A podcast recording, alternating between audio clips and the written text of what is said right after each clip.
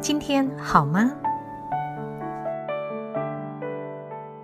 各位好好听 FM 的听众朋友们，大家好，我是陆仲燕，法国美好的年代在台湾的主讲人。你们今天好吗？最近受到疫情的影响，很多的上班族都改成了居家工作，学校的学生呢也都在家里学习了，同时也多出一些时间可以上网搜寻自己感兴趣的主题。我因为在博物馆工作了将近三十年的时间，一直都非常关注展览的特训。那么，我想透过今天好吗，跟大家来分享一些展览特训。很可惜，受到疫情的影响，原来预计六月到九月之间，在台北的中正纪念堂展览馆展出的达利特展，没有办法预期的呈现在观众的面前。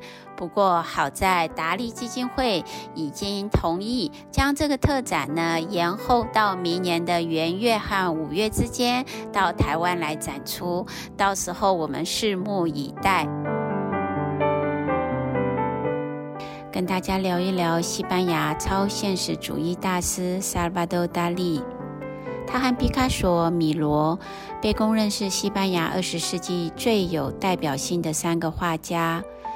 九年前，西班牙达利基金会 （Fundación Gala Salvador Dali） 的作品曾经来台展出。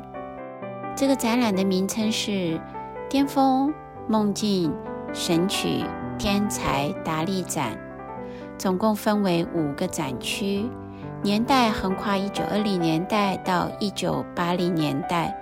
达利是在一九八九年以八十四岁的高龄往生的。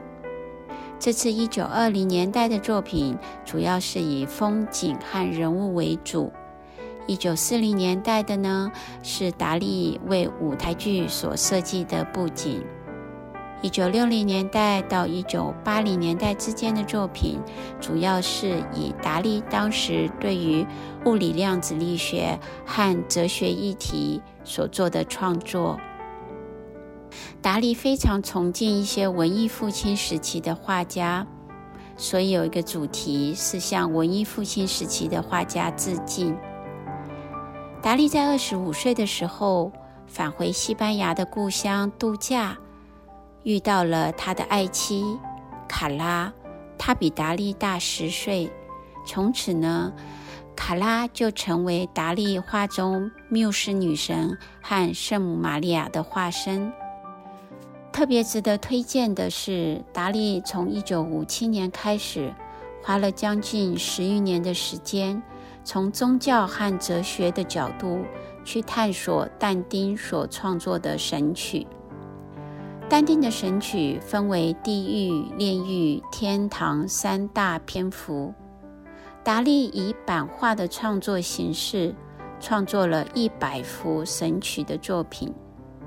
从这些作品，他希望传达的是他对生命、情感、生死、现在、过去和未来的深层探索。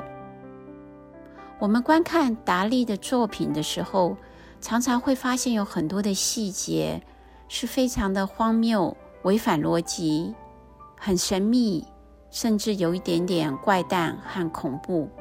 所以呢，我们应该也要提到弗洛伊德医生对于达利的超现实主义创作的影响。弗洛伊德他一直在探索梦境和幻觉，他同时也探索精神病患的意识。他一直认为，精神病患的言论和言行是他们潜意识世界的真实反应。我们每一个人都有做梦的经验，不管是美梦或者是噩梦。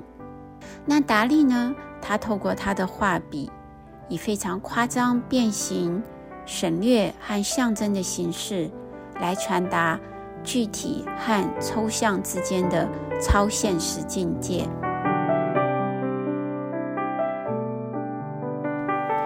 虽然在疫情期间，很多喜欢艺术文化的朋友们没有机会去参观实体特展，不过呢，我们还是可以利用网络搜寻台湾或者是世界各博物馆的展览资讯。在这期间，我也会不时的和大家分享，因为我对博物馆艺术的展览一直充满了热情，不断的有机会我就会去搜寻。那这期间也请大家多多保重哦。